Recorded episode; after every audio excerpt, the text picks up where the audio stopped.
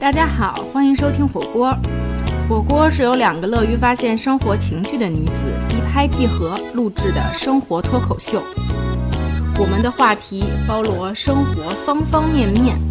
我们的宗旨是把生活中一切有趣的话题做底料，用嗨聊煮成热气腾腾的火锅。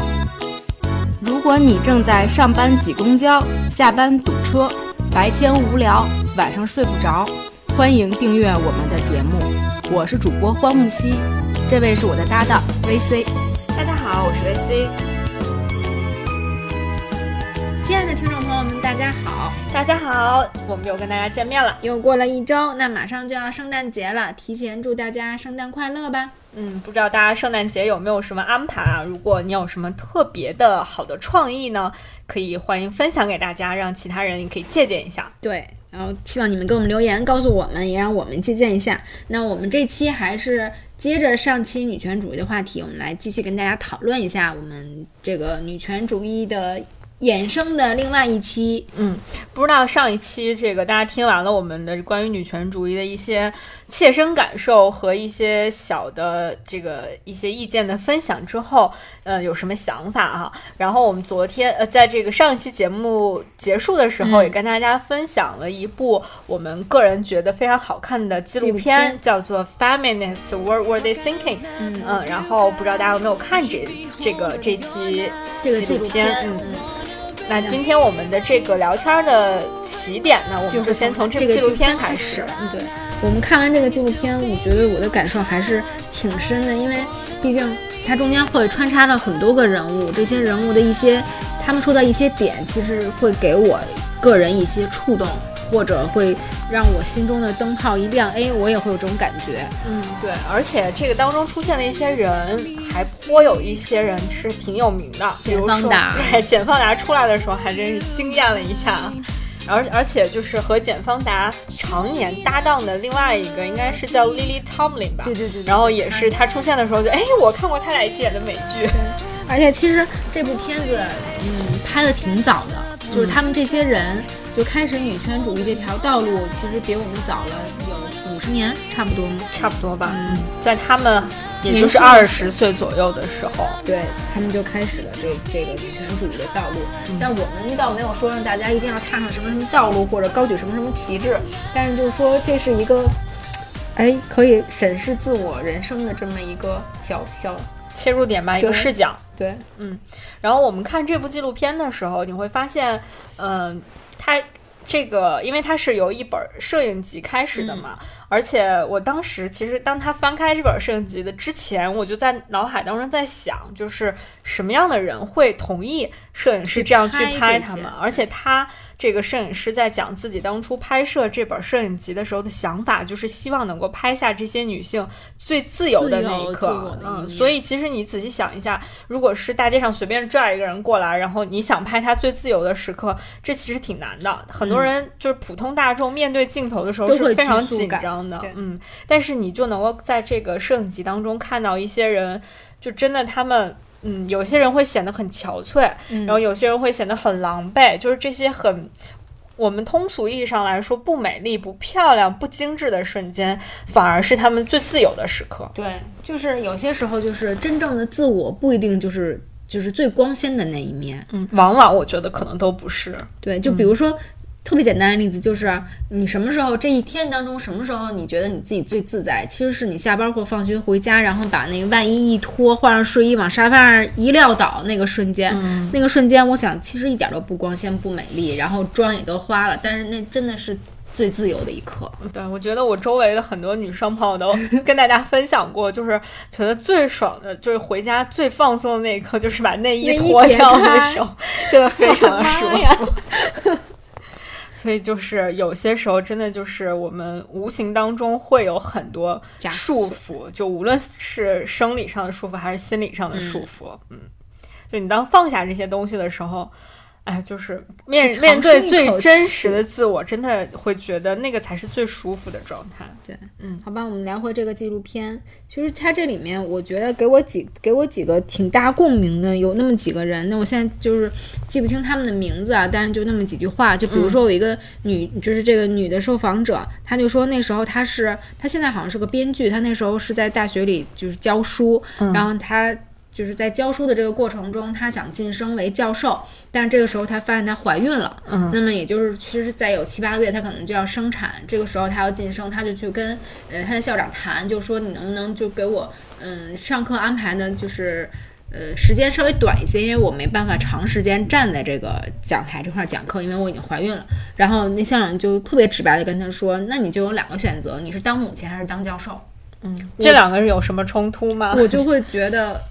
我靠，就是让你觉得，就是你这个性别怎么会这么受到不公平的待遇？嗯嗯，就是你必须要二者选其一。对，就所以我就映射到现在我们的生活中也是，就是你在职场上也是，就是你怀孕生子就一定要就一定要牺牲我我在职场上面的机会嘛，就是因为你要生孩子，所以你没有这个机会，我觉得是非常不公平的。嗯，所以那个就是。呃比如说，我们在日常看到的一些人物访谈当中，但凡问到女性成功的人，就一定会问一个非常关键的问题，就是请问您在家庭和事业之间是如何做到平衡的？然后。过去大家可能不太会对这个问题表现出什么，嗯就是那种厌恶的情绪。嗯现在我觉得大部分的这个女性受访者在被问到这个问题的时候，内心就特别想翻一个大大的白眼儿。要回答你去问你妈去。对，就是我，我觉得那个王潇就以前说过，他说我为什么一定要追求平衡呢？对，就就是本来就没办法平衡就或者我并不追求平衡，我就是要做到极致啊！我就看你这一个当下这个阶段，我是更倾向于什么？就是我事业更要紧，那我肯定就是注重事业；如果我家庭更需要怎么怎么样，那可能就会权衡一下。对然而这个也需要你另一半来做权衡，这不是你自己一个人事儿啊。对，有的时候就是你去做好你自己的每一个角色就可以了。就是凡是当你的出发点就是要寻求一个平衡的时候，往往你根本就寻求不到平衡因为是。这世界上其实本来就没啥平衡，对，所以你说 太极的概念。啊，所以这个就是一个，嗯我现在也很烦，就是就是就聊这个话题，我觉得特别没有意义的这个嗯话题。嗯，好，我们回到纪录片。其实我们在谈论女性和女权的时候，它就像这个纪录片这个风格一样，其实并不是说你我我得拿个盾牌拿个剑，然后我就怎么争夺权益，其实不是，就是像这种纪录片这种娓娓道来，每个人在讲述自己的一些过程的时候，你会发现它就是在不断演化和和进步的。嗯就是看到这个纪录片大概是就是到五十年前，就到现在我们说女权主义、女性主义的时候，其实就是就是很平常的聊天儿，其实没有觉得对你自身有多大的冲击和怎么怎么样，就是没有特别关乎到什么人生性命这些东西。但是其实时间也不久，就一百一百年前吧，一百年前女性这些女权主义者在争争取女性权益，就是为我们现在来铺路的这些人，其实真的可以算是上英雄。嗯，就那个时候，我觉得可以这么说吧，就是好像男权男权社会给女性的教条非常多。就切身让大家能感同身受一点，就是怀孕这件事儿，一百多年前女女人是不允许避孕的，嗯，就可想而知，你如果这个婚姻状况里这个女人不避孕的话，可能就是一直生吧，一直一直怀孕一直生这么一个循环。对所以在那个那样的一个社会环境当中，女性她更多是被作为一个生育工具来看待，而不是被作为一个完整的人它是一个从属看品看待的。对，就你想，如果我们现在这个社会，你你说你结婚之后你不能避孕，你你就你就是挺可怕一件事儿，我觉得都没法形容。就其实从根本上来讲，它就是嗯。一个人没有办法，连自己的身体都没有办法去进行控制的话，对那你还能够控制什么呢？你还能决定什么呢？就什么都做不了。对，然后再影射到一百多年前，包办婚姻，如果没有女性权益的解放，那我们现在可能还在媒妁之言呢。嗯，就你们自由恋爱想都别想。但是其实话说回来，对于大龄剩女来说挺好的，你赶紧给我包办一个嘛，对吧？但是就是涉及到更广、更高层面来说，你确实是属于那种这这事实是，就是即便是现在为你包办了一个，你也不会觉得快乐，你也不会觉得高兴。就是其实它只还是一个为了满足社会对你的期待而做出的一个不得不做为之的事情。嗯对，所以就是我就还是这个观点，过去的这个女权主义者真的是我们这个种族我们同类的英雄。嗯，对。然后我觉得我看这个纪录片的时候，也是会有一些一些一些特别的人会触动到我。嗯，然后呢，嗯，我觉得这个片子里面很难能可贵的一点，就是通过看这部片子，你会发现。就是我们所说的女性主义也好，女权主义也好，它不是一个非常单一化的一个概念，词，然后它其实里面包含着非常丰富的多元性和复杂性。嗯，比如说你会看到这个里面的人，他这个呃，这个里面给我留下印象最深刻的，应该就是那个嗯，非常年轻的一个，就是呃，应该是一个黑人女性。嗯，然后她她挺漂亮的那个，对对对，然后她现在应该也是在做艺术相关的一些，她自己也拍了一些就是跟女权主义相关的一些视频，然后放在网上。她就讲到了自己作为一个黑人女性，然后在首先她作为一个黑人，在整个美国社会当中所处的一个地位。嗯那同时，作为一个黑人的女权主义者，那么在社会当中的地位可能就更。更更差一些，然后与与她类似的就是有一位年纪很大的一位、呃黑人女性，然后这位黑人女性是一位同是一个这个同性恋恋者。那当她讲到自己的一些遭遇，他甚至都没有讲具体的故事的时候，你可以通过他的讲述的语气和他当时的那个那个那个情绪，你会觉得他其实内心是非常是他应该是受到过很多很多的创伤的。对，我觉得他就是相相当于游走在这个阶层最最底层的这么一个就如果说我们的社会存在鄙视链的话，嗯。如果你是一个黑人，你是一个女性，你是一个女权主义者，同时你还是一个同性恋的话，垫底儿，那你基本上真的就是就是被可以被所有的人去唾弃的一踏的这么阶层一个角，对对嗯对，所以你就会发现。呃，女权主义并不是能够独立的存在于某一个，就是好像某一个次元当中的，对孤它立存在的，它还会受到这个社会当中其他各个群体的一些排挤也好，一些影响也好，都会都会有影响。就其实这个词是牵扯到社会方方面面的一个嗯综合的东西，嗯，它不能单独被被孤立出来。对这个就又让我想到了，就是在我们的这个所处的社会环境当中，我们所感受到的，呃，在我们身边的这些。女性其实就像我们上期节目承接了上期节目里面没有太聊的一个话题，就是你会发现女性这个大的群体里面，大家好像也总是就是不团结、对，就是大家好像也总是对彼此有很多的这个挑剔吧，误解，或者是有一些有的是一些无意的误解，有的是一些好像刻意的要去刻意去，为之的东西，好像通通过这种这种就好像才能够凸显自己你，然。后我才能怎样那种感觉，对吧？对，就是我，我要站在鄙视链的上上游，嗯而你们是鄙视链下游的物种。每次我一说到这儿，我都挺气愤的，就是同根生相煎何太急的感觉，就我们应该一致对外呀，怎么就是那又轰上了呢？嗯，在这个里面，比如说我们会讲到，呃，女同性恋者在我们的社会当中她依然是一个，就不说整个社会群体，她至少在，嗯、女性的这个群体当中，也是在很大程度上不被理解和接纳的。对，有很多人会觉得，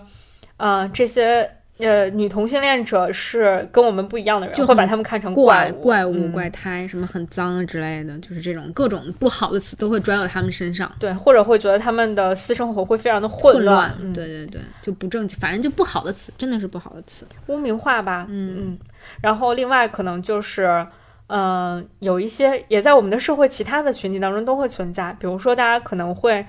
对于不同来自不同地域的人可能会有一些偏见，对，或者会有一些刻板印象，或者是城乡之间会有一些这种隔 阂，差异，对，嗯。或者你会觉得。呃，来自城市的人就怎样，来自农村的人就怎样，嗯。然后来自农村的女性就会怎么怎么样，等等等等，这些你就会听到很多对他们的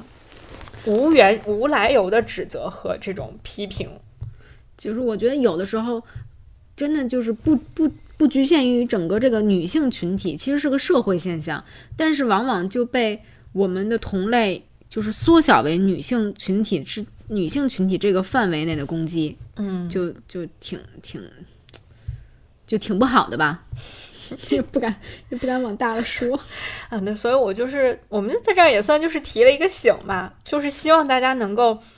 呃，当我们说我们想要去理解，想要作为一个女权主义者倡导自己权利的时候，其实你是你的你的本你的初心是你希望你的权益得到保障，而且你希望能够作为一个平等的个体被别人去尊重。但是大家也都要明白，我们被尊重的前提是我们也要去学会尊重别人。对，其实我们都是我们都是在这个圈子里面的，就只有我们手拉手，然后一起往前走，才能更进步，才能获得更大的权益也好，更大的平等也好，就是。你互相之间的这种，就是。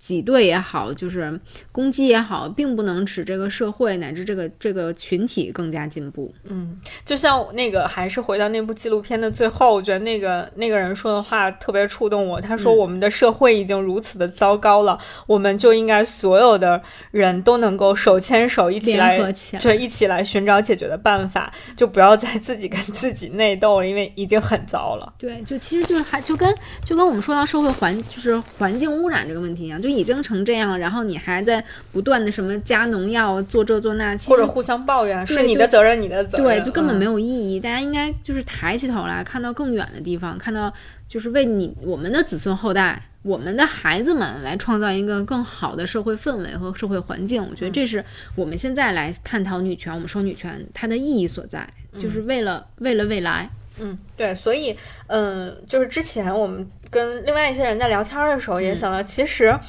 呃，我们聊女权也好，倡导这个女性能够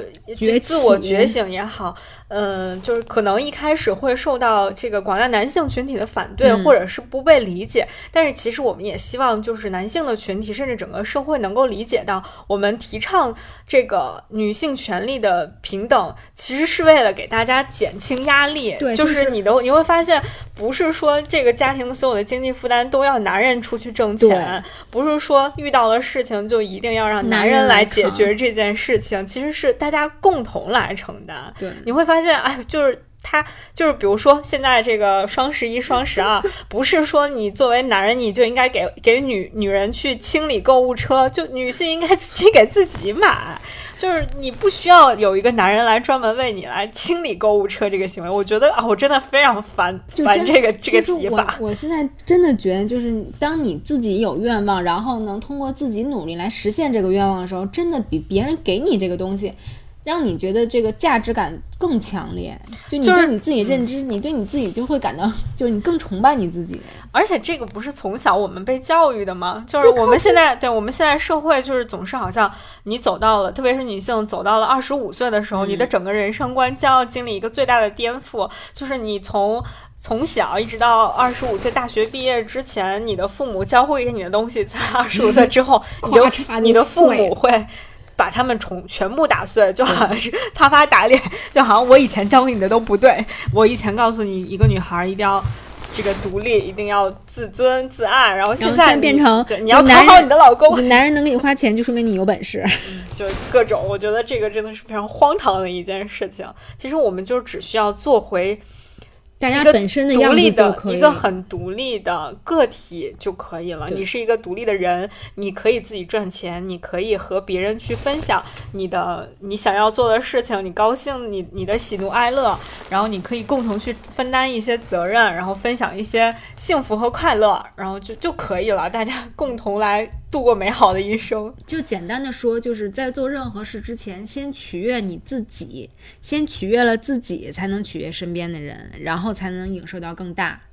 就是而不是说我我先就是看别人脸色或者怎么怎么样，我才能得到我自身的价值。就反正这就就这观点已经说了很车轱辘话，来回说说了。主要是到最后你会发现，嗯，就是如果你只是出于嗯别人的需要去做这件事儿，你往往不会收到太大的好的效果。就别人也不会满意，你也不会高兴。我又想起那大姐那句话，就是按自己的意愿过一生。嗯嗯，就真真是经典。来，我们继续来来来说，我们通过其实这个纪录片，我们刚刚也聊的差不多了。嗯但是就是我们想说，哎，那除了看这些纪录片，就是如果我们想了解女权主义、女性主义，那我们身边有没有什么例子，我可以走到哪里能更直观的看呢？我觉得其实我们现在身边有很多优秀的女性主义的这个艺术家们或者他们的作品。其实通过这些作品，你也可以是是你来了解女性主义的这么一个窗口。对，而且就是这些呃女性艺术家，我不知道，因为是不是因为可能，嗯、本来我作为一个女性，可能就是看到女性艺术家们的一些艺术表达的时候，更会对更更理解一点。也许放在一个男性观众的角度来，他并不太能够 get 到那个点，但是我觉得作为一个女性观众，你可以和她产生一些天生的一种连接吧，我觉得。嗯就是小比现在就是最近我知道你看的那个展还挺好的，啊，对，现在在呃这个北京的今日美术馆在展的一个，而且它会应该是展到明年吧。应该如果大家比较关注于这个呃女性主义艺术家的话，也许我听过她的名字，叫做呃 Niki 圣法勒，叫 你就都说中文了。就是我不知道尼可圣法勒，尼基，嗯。尼基圣法勒。啊、这个人的名字叫做尼基圣法勒，然后她是一个二十世纪非常著名的一个女性艺术家。呃，这个展就是目前这是我应该在二零一八年看过的所有国内的艺术展当中，我个人觉得最得可爱的一个展吧，最可爱，然后应该也是给我印象最深刻，我也最喜欢，我觉得他做的非常好的一个展。就我觉得它从色彩到就是整个这些雕塑的造型，然后呢到立意，我觉得都是非常就真的是女人懂女人的那种感觉。嗯，他首先从整个这个，因为呃。Niki 本身，她从她的整个艺术创作生涯上来说，他都一直非常关注于女性的成长。她就是从自身的这个成长历程当中的一些及时的感受反映在她的作品上。然后呢，这个展览也是就是根据他的这个创作的历程，然后来把他不同时期的作品进行了展览展示，而且在每一个部分的时候都很好的进行了这个色块上的区分。这个会让人就是感觉非常视觉非常上的对非常的好，而且你能够感同身受的感受到他在这个时期他当时的整个人生状态是什么样的，能看到这个艺术家的怎么怎么说人生成长变化。对，因为这个艺术家他，我觉得可能，呃，Niki 和很多就是从事女性主义创作的嗯艺术家都有一点类似，就是在他们的年少时期都曾经遭受受过一些伤害。对，然后尼基他是在自己十一岁左右的时候吧，然后他就是被自己的父亲强暴过，哎就外国这种事儿好多呀。对，所以他就是对他来说，应该是造成了一种非常不可不可修复的一个伤害伤害，导致了他后来在结婚之后，他有一度还曾经陷入过一种非常严重的精神疾病，还曾经住过院，所以他在他的人生的。前就是大概二十年左右的时间当中，他一直都在试图去表达自己的这种愤怒，然后你会看到他他的一些在年轻时候的一些作品都非常具有冲击性，比如说他做过一个项目叫射击的这个项目，然后这个项目就是他就是自己制作的这种石膏板，然后他在石膏板里面会放上一些用塑料袋儿装好的里面，比如说水果，然后鸡蛋等等这样的一些。物品，物品然后装在了，都封在这个这个这个石膏板里面。然后之后他会站在远处，是拿着一把枪，然后用这个枪去击破这个石膏，然后里面就会有各种液体嗯出来。然后这些液体和石膏形成的这样的一些，就是天然形成的一种状态。如果他觉得 OK 可以然后他就会留下来作为一个艺术品。所以你会看到他不停的向那个石膏板去进行射击，就想宣泄自己心中的怒火，那种变成那种暴力倾向的这种感觉。对对，他就说这些都可能是生活或者是社会带给我的伤害，而我要用我的艺术作品去表达我心中的愤怒和这些伤害对我产生的一些影响。然后包括他还创作过一个一个系列叫新娘的这个系列，呃，你会发现他这个新娘的整个这个雕塑呢是披着那种新娘的白纱的，嗯但是在白纱下面他用石膏或者是用其他的，比如金属原料、金属材料嗯所做的这个雕像，呃，看就是它外外表来看就是一个普通的人像，但是在这个人的这个身体上面会爬爬着一些，比如虫子啊，然后各种蜥蜴啊什么各种这样一种，就是类似于很邪恶的、丑恶的一些东西在他的身上，就是你会发现有这样的一些。他他性格当中，或者是他的这个情绪当中的一些非常不愉快的东西，在这个我还没有看这个展，那你这么一说，我觉得真的挺有意思的。就对对，这个展真的特别适合去看，而且我觉得对于对于我来说很触动我的点，就是尼基作为一个女性，或者是在很多人的心目当中，可能呃，无论是从事艺术创作也好，还是做任何方面的工作，大家可能就总是有一种偏见，觉得女性的。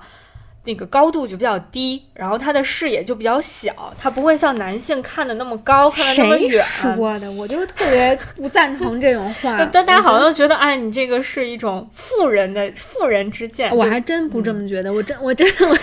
我真是听不下去了。我就觉得，就尤其是在艺术这个领域，往往真的是女性能探索的更深更远，因为其实艺术最后根根结于就是归结于就是人类内心的爱的。这种迸发与爱的启蒙，就跟爱有关的东西，那往往女性其实对爱的了解是最全面的，就更深刻一些，就更深更广，还能注意到的领域更多。尤其是因为女人她会有孕育生命的这么一个经历，就这种经历与这种爱是，我觉得是男性群体无法理解的。嗯，所以他们一定是对。艺术这个领域，就是更靠近人类心理的这么一个感性的东西，去去探知的更深更广的。所以你说男性什么视角多么宏大，我觉得真的就是男权主义在扯。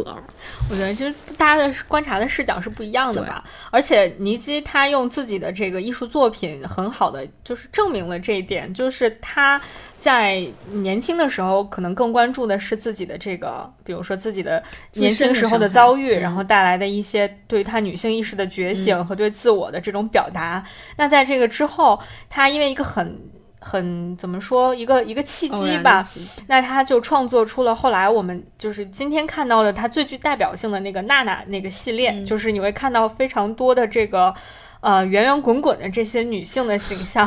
好像跟我们印象当中那些很美的女性雕塑形象非常不一样。这些女性可能她们的，就是四肢也好，她们的就可能是都是好像圆圆的，然后就很可爱，很甚至有点笨拙的那种感觉，憨态可掬吧？对，就会让你觉得哦，其实是挺可爱的一种一种存在。其实这个的源头是因为他的一个朋友的。呃，妻子，然后有一段时间正好是怀孕了，然后她从对就会像我们看到的现在雕塑就圆圆的，然后你就会发现他就是当时尼基从这个朋友的妻子的身上感受到了一种喷薄而出的那种生命孕育生命的那种感觉，那种那种生命的力量，所以他就以这个为一个很好的契机，然后创作出了一系列的作品，就。主要就是想要表达女性，无论她的身体是什么样子，然后她其实都有一种内在的那种生命力在在在表现，而且你会看到这些人穿她的她的衣服，然后她的肤色，她的肤色都不不不可能是。单一的，比如是白色或黄色，它会也有黑色，会有各种各样的颜色。然后她的衣服也会非常的鲜艳，就是你会感受到很强烈的生命力在当中。所以我觉得当艺术家真的是非常幸福的赐予的非常幸运的一件事。就你可以把你心中所有东西通过任何形式来表达出来，然后也也一定会有人给你产生共鸣。然后而且就是通过他这个一个女性女性主义者的作品，你可以延伸来看，就是所有成功的女性主义者或者被。被更多人认知的女性主义者，她都是从自身的一些伤害也好，或者一些感触也好，发展到更广的层面，就是为整个群体做出更大的、更长远的考量也好，影响也好。嗯，对，嗯，这个就要说到接下来尼基为被世界所记住的一个作品，这个作品的这个呃中文译名叫做“她”，就是女字旁的那个“她”，然后在。他在创作这个作品的时候，其实内心有很大的压力，他会很害怕这个作品会引起公众的非议，所以他在创作这个作品的时候，一直都是处于一个封闭的状态，而且他会非常的谨慎，他怕一旦就是被公露出来之后，他可能这个作品都做不完。但好在他当时创作这个作品的这个艺术馆的馆长是非常支持他的。那他创作这个作品，他呢其实是一个很巨型的一个。类似于雕塑吧，应该叫做，那其实是一个躺在地上的一个女性，然后其实就是我们就是他给这个女性的设定，大概就是类似于像妓女这样的一个形象。而且他在女性非常敏感的这个部位呢，做了一扇门，也就是说，所有的参观者都将从这儿进去，对，从这扇门当中走进他的身体，然后在他的身体内部其实是有着很多很多，就是其他，比如那个里面甚至有酒吧呀，什么什么，就是各种各样的场所。那就是那个在这个创作的过程当中，这个馆长。就是在他作品将完成的时候，馆长也说：“我非常怕你把当大家知道你在做什么的时候，我可能就把工 自己的工作 就就已经丢掉了。”但是没有想到，就是这个作品问世了之后，会得到就是社会大众的一个非常好的回应，而且有非常非常多的人到这个地方来参观。然后他们当时就还有一个很。就是怎么说叫很很有趣的诙谐幽默的说法，就是这个他这个作品的这个主角可能是在这个世界上被大家看看到的那个就是观看次数最多的一个妓女。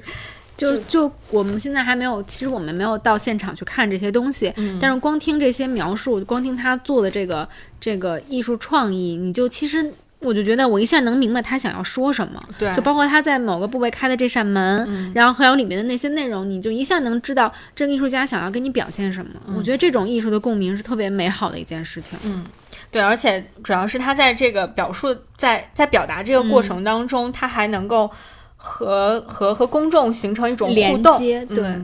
然后包括那个之后，他还做了很多公共艺术的项目，比如说他会给一些地方的孩子们去建立一个属于他们的，呃，这个游戏的场所，或者是他会给一些贫困地区的孩子们去建立一个属于他们自己的娱乐场所。嗯，等等等等，他会很乐于看到这些孩子们能够享受自己快乐的童年等等，所以你会看到他并没有一直都沉湎于自己童年时代的那种不幸的遭遇，他更加关注的是整个女性群体，甚至关注于整个社会的一些很大的这种社会议题，包括他后期到美国去之后，你会开始发现他会观察到美国女性的一些生存状况，比如说在美国的一些州，那就是那个堕。胎是非法的，那么他就会把它表现在自己的绘画作品当中，等等等等，就是他做了真的做了很多很多的事情。那他每一个时期的作品都非常非常的打动我。如果大家有时间的话，真的非常推荐去看一下。我也挺想去看这个展的。然后通过这个聊这个展，我就发现，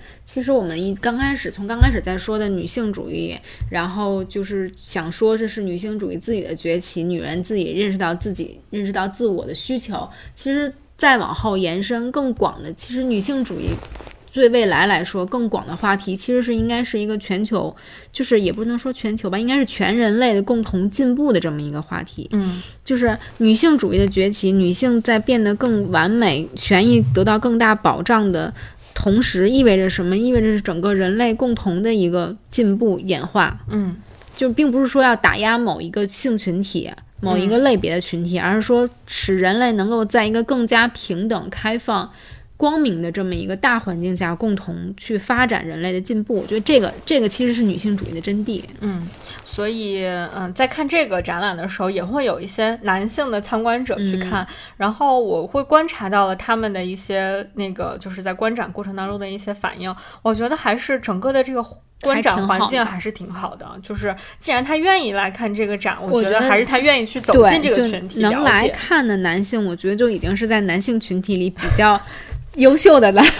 对，我觉得啊，总之就是我觉得，嗯，还我希望能够有，你就会发现，这其实艺术就是为大家提供了一个契机。对，就可能我们这个空口白话的在这儿说什么理论啊，就大道理，可能对于。更多的不接受或者不了解这个理论的人，他会，嗯，不太愿意去听。反而你，我跟你说，就根本听不到这。现在是三十多分钟了，你知道吗？前面两分钟之后就关了。就可能你，你就是当你有另用另外一种方式去向大家表达一些观点的时候，哎，反而可能会取得一些更好的效果。嗯，其实我们就是花了两期时间来。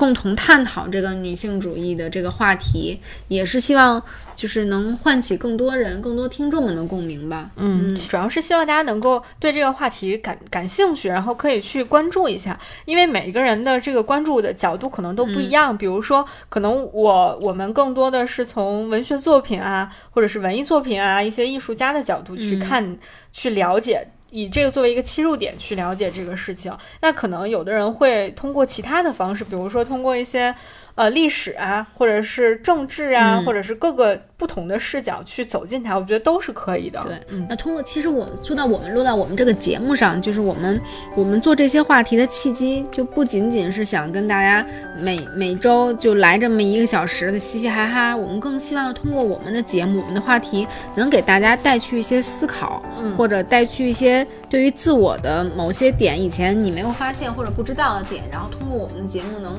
展开。发现更好的自己，然后能能更加窥视到自己内心真正的需求，从而变得变得更好、更完整、更完善的自己。我们也特别希望通过我们的节目，能让大家都变得更美好，嗯，就变得更丰富吧。我觉得，毕竟我们就是人生在世几十年，然后还是。尽可能的拓展自己的视野和思维的广度，是一件很有意思的事情。嗯嗯，好吧，那我们今天的话题其实也就差不多了。嗯嗯，也希望大家都能做更好的自己。那么，呃，接下来我们还是进入考物推荐时间。嗯。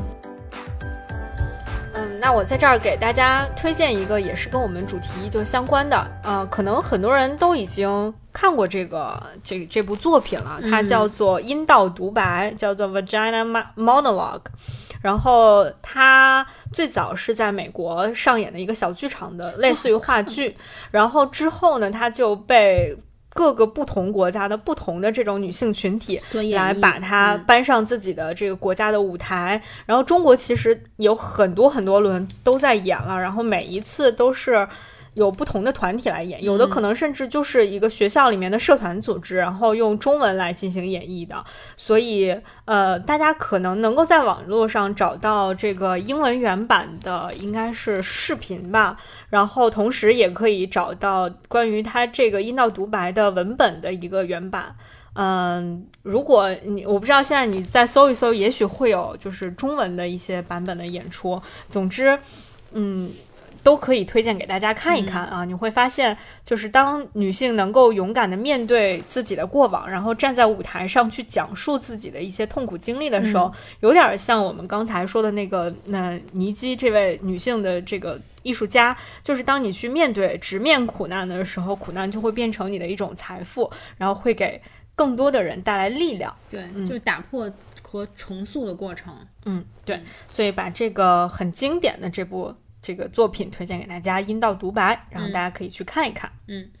那么我来给大家推荐两部电影吧。这两部电影跟女权主义没啥关系，但是基于女权的关系呢，我们来推两部有这个男色特别棒的电影，我们来看一看，调节一下心情。我不知道现在还上没，还是在不在上映啊？《海王》这部戏。男主角儿就是，嗯，我非常喜欢，个人非常喜欢这种生猛男的形象，就是就是之前在全游中大家都见过了，我们的马王，我觉得真是三百六十度无死角的帅，就是推荐所有女性主义们来看一看，看一看男色。然后还有一个就是《谍影重重五》吧，应该是六，《谍影谍影重重六》最新的 My Diamond 那个也是，每一次都是 My Diamond。也是就非常帅的，来大家来欣赏一下。那好吧，今天的节目就是这样。嗯，这应该是我们今年火锅第一季的倒数第二期。嗯，然后我们还会有一个小的 ending，然后在稍后不久，然后跟大家一起来分享一下。嗯，希望大家能够坚持到底，呃，今年有有有头有尾的听到最后。对。然后祝大家圣诞节快乐，因为这应该马上这期播完之后，应该马上就圣诞节了。嗯，祝您有一个美好的圣诞之夜。嗯，Merry Christmas，Merry Christmas，拜拜，拜拜。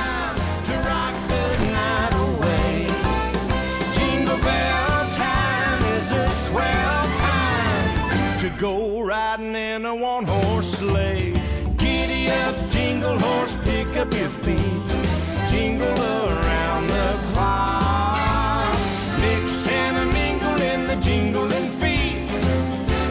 a jingle bell ride.